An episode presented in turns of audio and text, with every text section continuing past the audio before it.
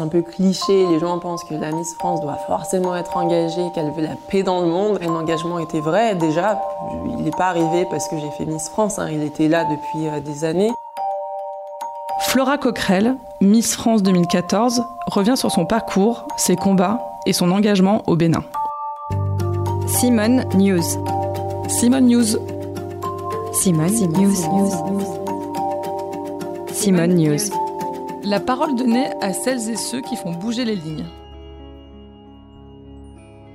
Je pense qu'on subit tous des injustices à un moment donné euh, dans notre vie. Hein, et c'est vrai que dans la vie de femme, de un, on subit pas mal d'injustices, par le fait que je sois aussi euh, métisse. J'ai surtout senti ben, l'année de Miss France justement parce que j'ai été exposée et euh, j'ai eu euh, une vague à, ce, à cette période-là de racisme qui était intense et qui était violente, où j'avais des, des, remarques sur ma couleur de peau de personnes que je ne connaissais absolument pas. Ce qui m'a touchée, c'était surtout pour mes proches, parce que je, je savais que mes proches regardaient eux, ce qu'ils disaient, surtout mes parents. Ils regardent euh, ce qui se dit sur euh, leurs filles sur Internet euh, très régulièrement ou dans les médias. Et donc, ils, étaient aussi confrontés à ça. C'est ça qui était difficile pour le pro, mais aussi mes engagements. On n'a pas forcément cru en moi, ou on m'a aussi fermé des portes, où j'étais trop ceci, trop cela, trop grande, trop noire ou, parfois trop blanche, sans battre tout le temps des clichés. Hein. Même actuellement, hein, justement, cette représentation d'une jeune femme qui est forcément un ou qui euh, s'exprime mal parce qu'elle a participé à un concours qui s'appelle Miss France. Et je me retrouvais euh, face à des personnes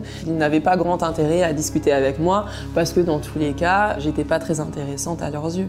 Donc je me faisais un malin plaisir à discuter avec eux de sujets euh, peut-être un peu plus spécifiques ou compliqués pour leur montrer bah, qu'ils avaient tort, tout simplement. Et puis après est venue l'association et c'était pareil. J'étais une jeune femme de 20 ans euh, je croisais parfois euh, des personnes qui me disaient Oh, mais de toute façon, t'es comme euh, toutes les Miss, t'as un engagement, mais on sait tous, c'est juste pour faire beau, c'est pas vraiment quelque chose qui te tient à cœur. J'ai grandi avec des parents qui m'ont montré l'exemple, puisque depuis toute petite, ils ont toujours eu leur propre association. Ils ont construit des écoles, des forages, des bibliothèques au Bénin. Quand on partait en vacances au Bénin, donc il y avait une partie des vacances où on profitait de la famille et une autre partie où on était plutôt focus sur leurs actions.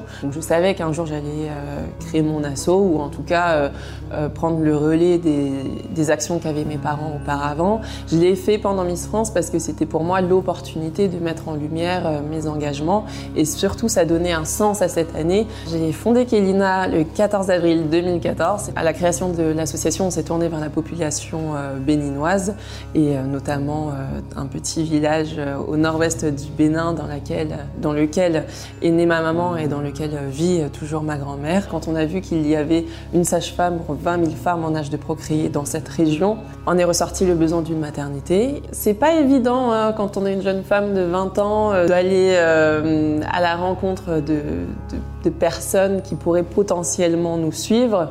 Pour eux, je pouvait à l'époque manquer de crédibilité. C'était un projet euh, qui allait se concrétiser et qui n'allait pas tomber à l'eau comme certains pouvaient le penser. Du coup, au bout de 8 ans, ça y est, le projet est sur pied.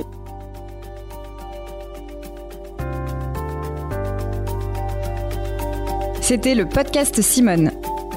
Retrouvez-le tous les mardis et jeudis et abonnez-vous sur votre plateforme d'écoute préférée pour ne manquer aucun des épisodes.